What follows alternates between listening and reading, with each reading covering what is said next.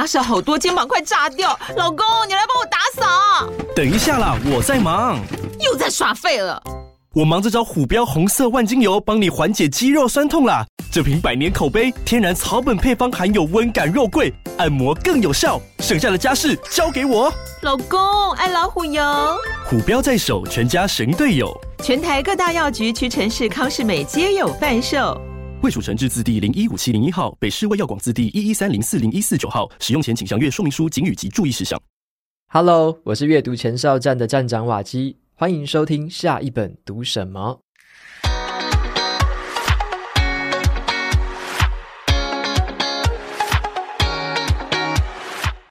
今天要跟大家分享这本书，叫做《慢富》。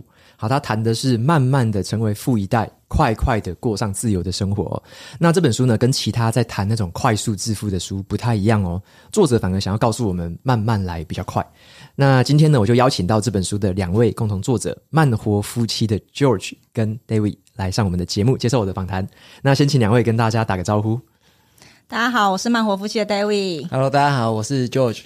OK，我今天想要跟你们挖宝啦，是因为我觉得我们年龄层其实稍微比较近一点。嗯，因为我之前有访谈过一些财经老师，我年龄层都大我十岁二十岁，所以我觉得，诶，今天我想要特别找你们来，也是因为我觉得，诶，让年轻一辈的朋友也可以知道说，我们现在的这个理财观啊，理财方式会是怎么样子。嗯，那我比较好奇的是啦，你们的频道名称还有书本名称。因为频道叫做慢活夫妻，对，然后书本名称叫做慢富，嗯，都有一个“慢”这个字，我就觉得为什么跟现在市面上大家都想要快一点致富，好像不太一样。但是这个名字，当时频道的名字是谁想怎么想的？那时候我们会叫慢活夫妻，其实我跟舅舅两个人集思广益，我们透过便利贴的方式，把我们想要成为的那个样子，嗯、或者是我们想要传递出去的理念，嗯、列了好几个单词写在便条纸上面，然后贴了整面墙，大概有二三十个有吧。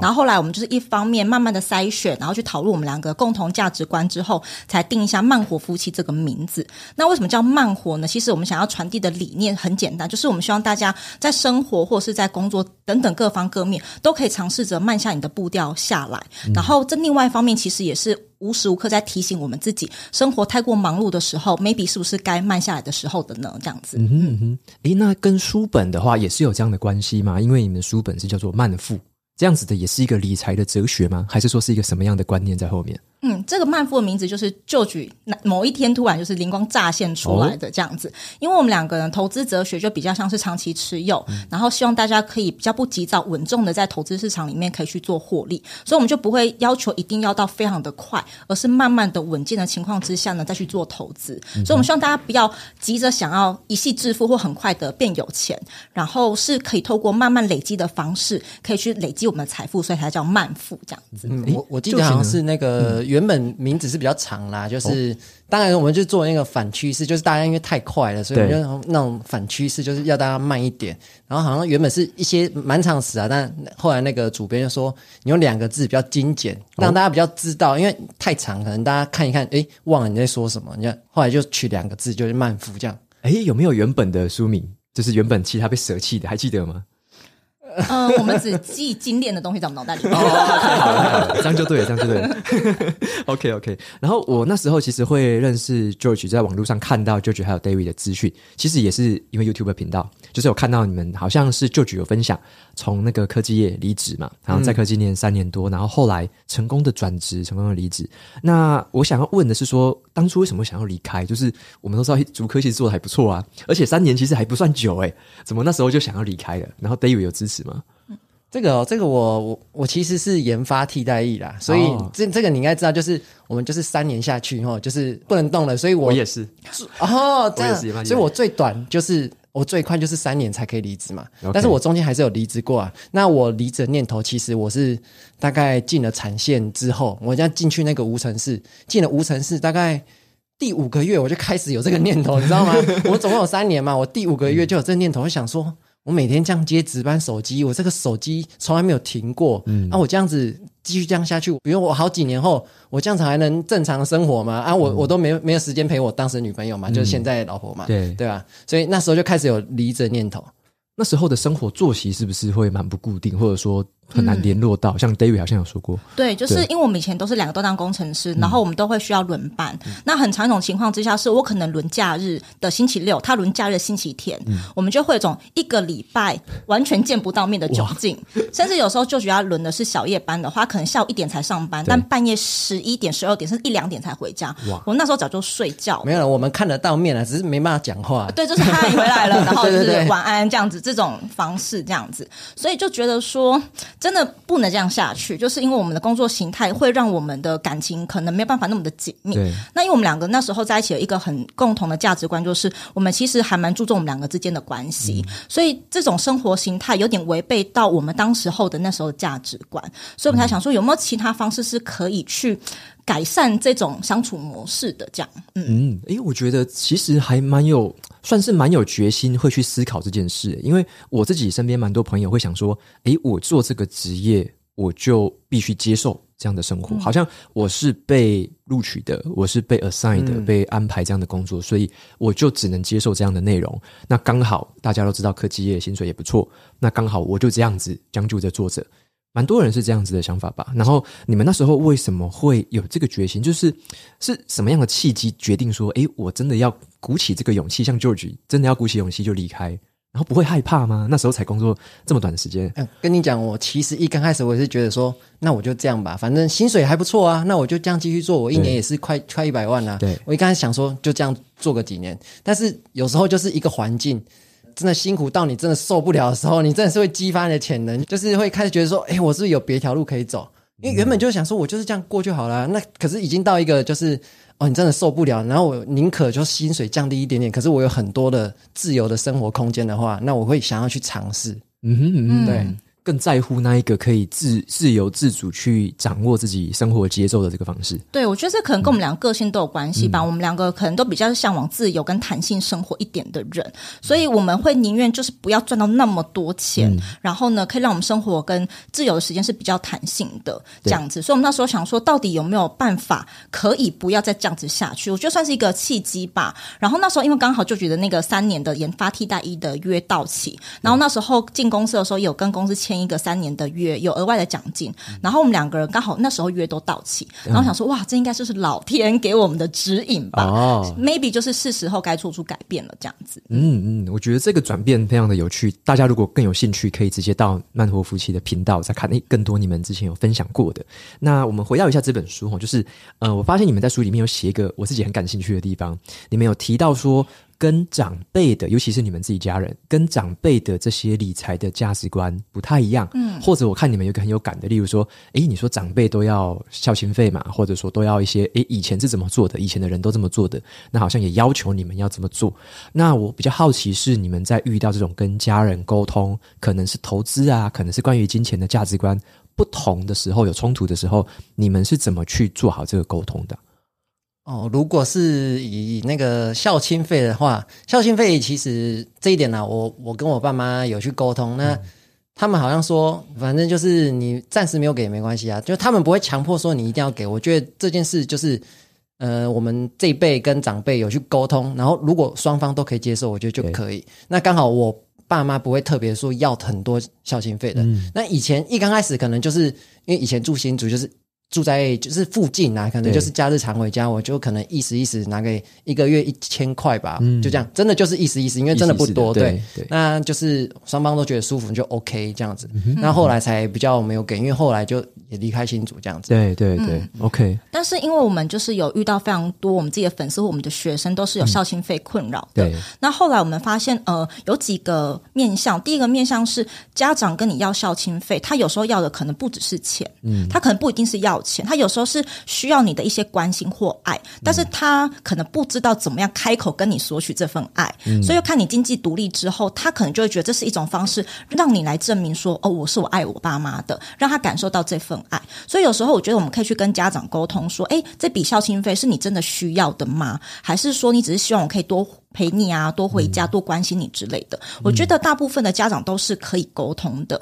那另外一个面向可能是真的是家人是需要我们去金援的，所以必须跟我们拿孝亲费。那这个时候呢，有可能会让你觉得你压力很大，因为你可能薪水的某部分就是会被家人拿去使用嘛。嗯、那如果这件事情是对你很负担的话，或许也可以跟家人沟通说，那这笔孝亲费一定要拿到这么的多吗？嗯、还是说有没有什么其他替代的方案？有没有除了钱之外，我还可以帮助你什么的？嗯、对。有时候可能我们会觉得他不需要拿到这么多，但他真的就需要这么多。但是就是有有时候是双方没有沟通之下的落差。对，像我爸妈就是需要我金援的一方，嗯、但有时候我们就要跟他沟通说：“哎，你现在给我拿个十万、二十万，你真的需要这么多吗？还是我们可以一起来盘点一下，你现在需要这笔钱？”的金额实际上是多少？对，那看看是不是我能够负担的。那如果我没有办法负担到这么多，我还有没有其他的途径可以去协助你这样子？嗯，我觉得这个在沟通上面真的很重要耶。因为如果没有这样讲，可能会生闷气，或者会觉得啊，为什么他都要这样要求我？可能会觉得很委屈。对，然后像我自己的话，我我后来的一个方法，我变成说帮家里买电器。哦，我们也会，对，就是帮他换东西。因为家长有时候可能会觉得啊，东西很可惜呀。这个虽然都已经用二十年了，你知道，但是你就想说，诶，买更好一点的，或者是更方便一点的，帮他们省时间呐，让它更好用。对，我觉得这样也可以，这样也可以去做了。对。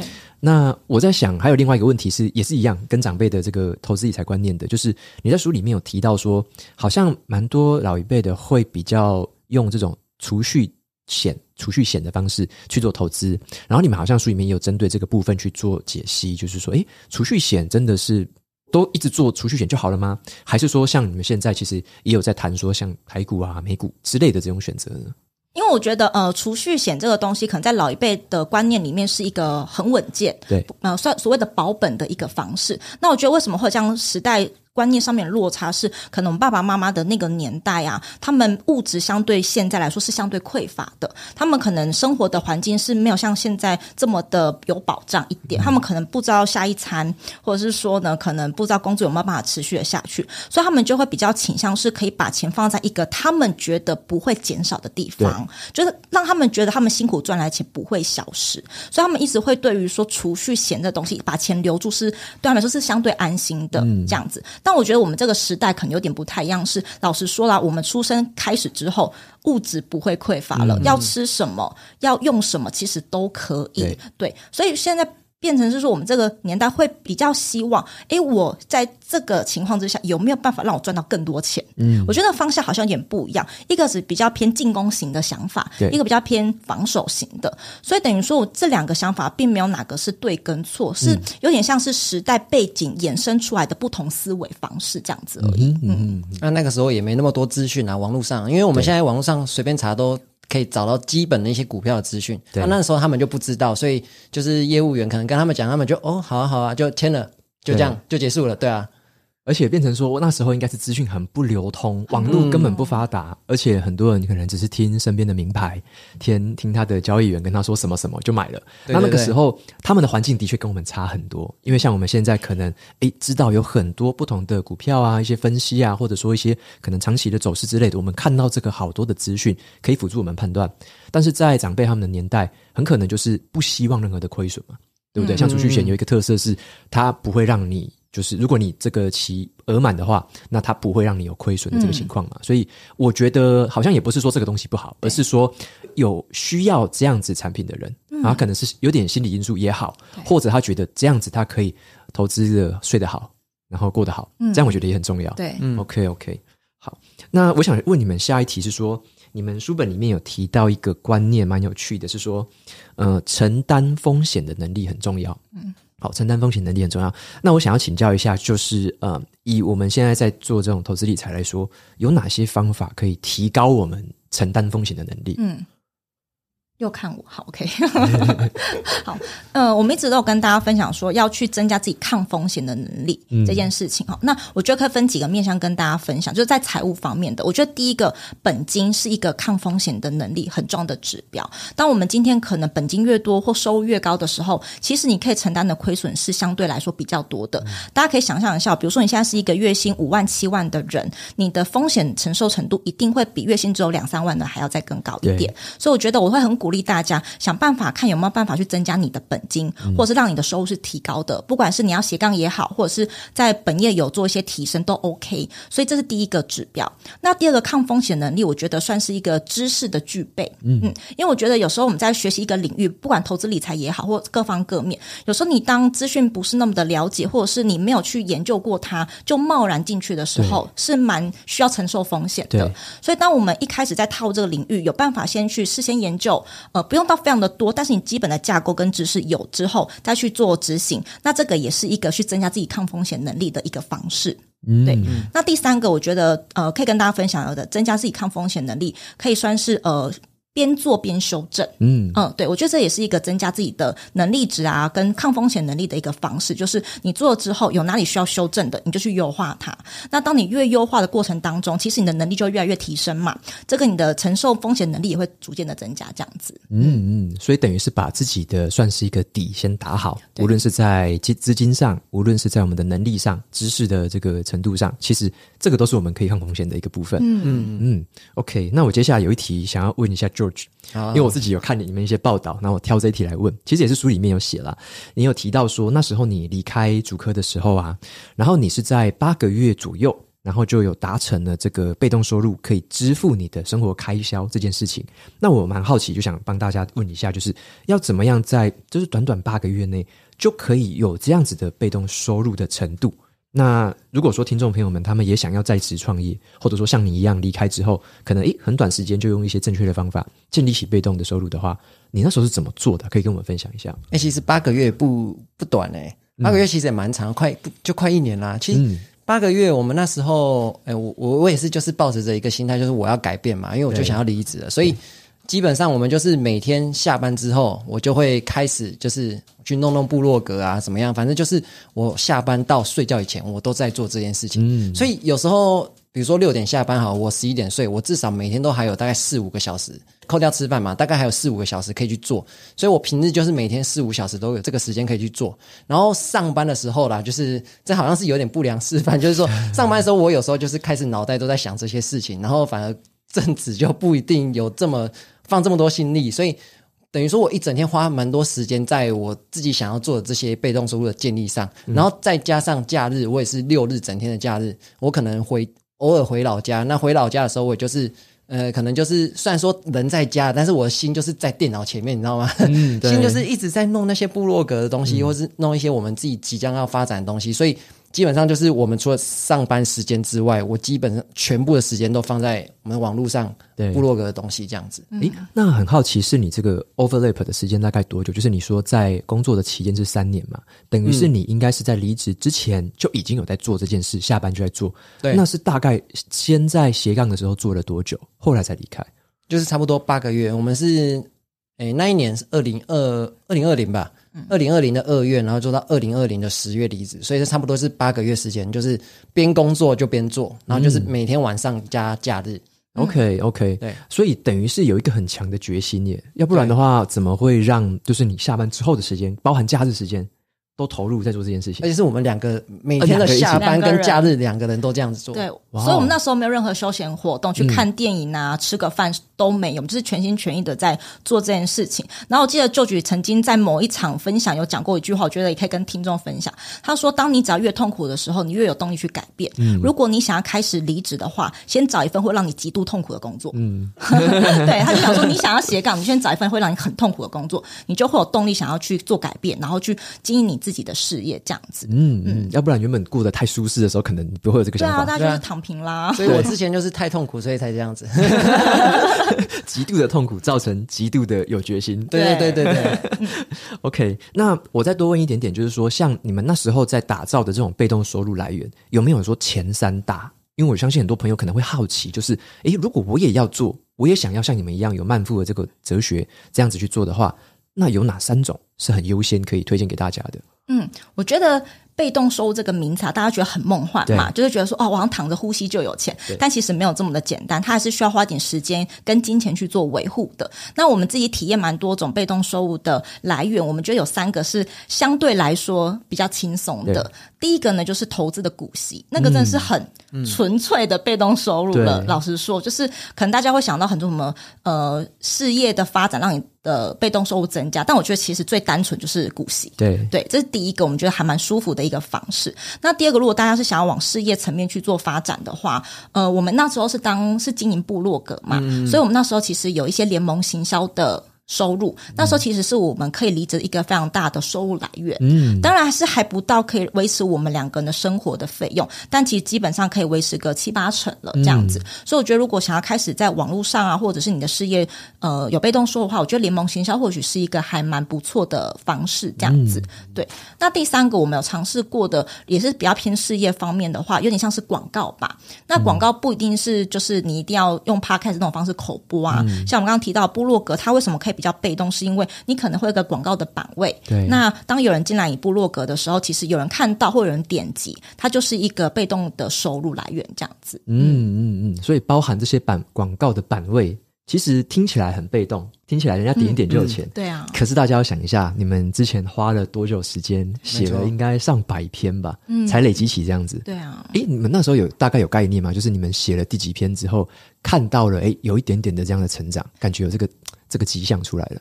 我印象中是。二十几篇还是三十几篇？但是但是哦，我们的一篇很长哦。哦，对，所以我们一篇可能是人家五五到七篇左右，高品质的。对，那个文章很长，所以我觉得有时候没办法用篇数来直接去比你说这个做的程度怎么样这样子。对，但是我必须老实说一点，是我们刚好有吃到一点点红利，就是因为我们两个是在讲美股的嘛。对。那大概是二零二零年左右的时候，美股是起飞的，所以老实说，我们有一点点带有幸运的体质，是刚好有。有吃到美股的那个红利，这样子。嗯嗯，OK。其实你们要吃这个红利啊，有一个条件，你先有这个部落格哦，对，对不对？对就是你们其实已经做好了很多准备跟打底，嗯，刚好你有个机会，你可以抓到它，嗯、否则的话也是空谈而已。是啊，嗯，对。诶，那我们谈到美股，我就问下一个问题。像你们在书里面有提到说，一开始你们有先接触一些台股，然后好像就是跌跤啊，然后做的不顺，好像。都东都东撞西撞的，好像都没有很好。后来你们说，诶，二零二零年的时候开始有美股的这个兴起，那你们那时候好像也开始踏入这个领域嘛，对不对？嗯、那可不可以跟我们分享一下？就是大家可能会觉得，诶，美股很远，比较危险，还是什么的？会有这个状况吗？还是说，其实美股你们对它认知不太一样？美股，因为我们就科技业的人嘛，对不对？对，我们就以前在园区嘛，那在园区上班，感觉好像说，诶。这些公司好像都听过，但是其实我们在那个新竹科学园区，你像骑一圈，每间公司的名字你都听过，每间都不知道在干嘛，对不对？就会有这个症状。对，对但是其实美股就是很简单啊，像我们常常看到星巴克，对，嗯、星巴克就是可以投资的股票，麦当劳啊、可口可乐啊、Google 啊，然后 Facebook 像叫 Meta 啦，对啊，Apple 手机这些全部都是我们生活中直接可以看到的。嗯、那我们可能园区里面是做。Apple 里面的其中一个元件，那我也不知道它放在哪里。嗯、对啊，嗯，对，所以我觉得我们会比较喜欢美股，或者是甚至我们觉得美股它相对更单纯、更简单，是因为它充斥在我们生活周遭。嗯、就是你大家随便一看，像你打开你的电脑，你要么是 Windows，要么是 Apple，然后你的手机不是 Android 的那个 Samsung 啊，或或是不然就是 Apple。Apple 市占率其实很高，对，甚至你出门有时候你去逛 Costco。然后呢，买杯星巴克，这些其实都是生活之中都可以遇到的公司。嗯、那我们那时候在思考说，我们每一次在做投资，那时候还在做台股的时候，都要去看很多什么新闻啊、技术啊、消息，哦、然后听同事报一下说他的亲戚谁谁谁在哪一家公司说有大单啊什么的，嗯、我们就觉得好累哟、哦。就是为什么一个投资要把自己搞成这个样子？那后来发现美股就相对。很单纯，我们可能出门去买个东西，或者是去吃个饭的时候，哎，发现哎，这个好像是美股公司可以投资哦，嗯、你就觉得你在生活之中好像有一些可以让你去挖宝的那种感觉，蛮好的这样子。嗯嗯，嗯等于听起来跟我们生活的连接性很强。对，就刚刚说的那些跨国的公司啊，甚至一些跨国的食品集团，嗯，其实我们常常都见得到。是啊，而且我们可能也会知道说，哎，这个东西它有没有潜力？例如说，你是不是吃一吃觉得啊，这个退步了，你可能就会觉得啊，这个不行了。对。但是你如果越用越喜欢，哎，你可能就会觉得，哎，这个东西潜力还是有的，这样子。对啊。哦，哎，那你们在这样子投资美股的话，不会怕说就是，诶，它是在海外，那这样子的话要怎么样做？就是你们是怎么样投资美股的？嗯，其实像目前投资美股两个方式，第一个呢是如果你呃想要在台湾的话，就是可以用券商的副委托，这是一种。那第二种呢是可以跟我们一样，我们是直接在美国申请一个券商。嗯，那大家不用想说我们是台湾人怎么可以申请，其实都是 OK 的，因为呃美股这个市场非常鼓励投资人进去这个市场里面，所以我们是台湾人身份也是去可以申请美股的券商的。嗯，那我们是透过这样的方式，然后申请完之后呢，把我们现在在台湾的钱换成美金之后，再直接电汇到我们的券商里面去，然后就剩下就跟我们在用呃台湾的 App 一样，就是下单做交易这样就可以了。嗯哼嗯嗯，它的操作其实也是蛮单纯的，甚至甚至有时候比台股还更简单一点。对啊，然后因为现在华人很多在投资美股，所以其实他们的券商都蛮多中文化友善的界面，就是你不用担心你看不懂英文，都还蛮友善的这样子。嗯嗯，OK OK。那如果大家有兴趣的话，也可以再看一下慢活夫妻的频道，就是更细节的。因为我们现在我们也不能跟大家说哦，你要怎么一二三步怎么做，只让大家有一个这个念头，就知道说，其实，在美股里面的股票更 friendly，就是很多是我们生活常见的。嗯、你可能在买的时候，在持有的时候，你会觉得哎，更有底气还是怎么的？嗯、就是不会说哎，我买的都不知道买什么东西，天天都要追内线，然后都要追消息，哦，这真的是很累耶。对啊，对，人生是要做这件事吗？哎，没有，曼夫应该不是谈这个。对啊，对对对，OK。那我再下一个问题想要请教的就是，你们在书里面有写一句话，我蛮有共鸣的，就是你们写财务自由不等于说。你退休之后无所事事那个感觉，嗯，你们写这样子，那我想要问说，诶，你们写这样的意思是什么？那财富自由在你们心里面真正的定义是什么？它的关键是什么？财富自由，我觉得我们书里面写财富自由跟财务自由是有一点不一样的。那财务自由通常是就讲说，就是呃，金钱方面，就是财，对，就你的身上的钱啊，你的那个数字越大，就可能就是比较接近财务自由。那财富自由可能是比较。包含你的身心健康，然后你的饮食，就是各个方方面面这样子。那。我我我是想要问说啊，就是你们有讲到说，很多人会以为财务自由之后，就是可以天天躺在沙滩上，就可以吹凉的，然后喝鸡尾酒，就这样子过一生，好像这个是财务自由心中的画面，嗯、是这样子吗？你们应该不是这样觉得。对，我们因为我们体悟了一阵子之后，我们才发现，我们以前的幻想都是哦，我就是每天可以吃大餐，对，然后呢，出门就是叫计程车之类的那种。嗯、后来我们发现，财务自由它会是一种心态层面的转换，就是它是一种选择跟自由度的问题。你可以选择你今天要吃卤肉饭，嗯、还是要吃牛排，而不是被迫今天只能吃卤肉饭。嗯，对，所以我觉得大家可能对呃财务自由的定义是，我的被动收入要大于我的支出，这样我就财务自由了。但对我们来说，那只是一个数字上的呈现。更重要的是你的心境，是不是选择了自由，还是你是被迫只能这样子做？我觉得，如果大家可以就是在这个阶段是在财务方面还没有到自由的程度，你的心境可以先自由。对，这也是我们说财富自由跟财务自由不一样的地方，是你可能没有财务自由，但你是先财富自由了，就是你的心境啊，跟你的。所有的一切都是你的财富，你的人际关系、你的健康、你的朋友、你的家人，你所拥有的一切都是你的财富。那如果说我们可以先把专注先放在财富自由的话，其实慢慢的你就会财务自由，因为你可能欲望没这么的多，你的消费行为不会这么的高。那你现在累积被动说，或许某一天就可以 cover 掉你的支出，也不一定。嗯，所以财富其实包含了人生除了钱之外更多更多的方面。这样，嗯、而且你们刚刚有提到一件事情，我觉得蛮有趣的，是说，嗯，真。真正的财务自由变成财务了哦！财务自由，因为很多人可能会觉得哇，我一辈子要存到一个数字，然后一辈子就会很拼命的想要做，还没有到那个数字，他都觉得自己没自由。对，嗯，可能做了三十年，就是想要为了到某个数字，结果在这一路上，他可能觉得啊，省吃俭用啊，我要多省一点，可能那个钱比较快到达，嗯，然后对自己就对得很不好。然后可能就是诶，到处选择，其实他没有什么选择，对，他就是为了把钱累积到某一个数字，嗯，等着可能三十年后的某一天。结果发现，诶，其实在这个过程当中，可能失去了太多太多的财富，嗯、反而他的财富消失了。嗯，他可能跟人的相处啊，跟自己心态上的自由，跟那个选择的，嗯、包含他可能时间上的，可能都没有这么样的自由。反而他为了财务自由的那一个数字。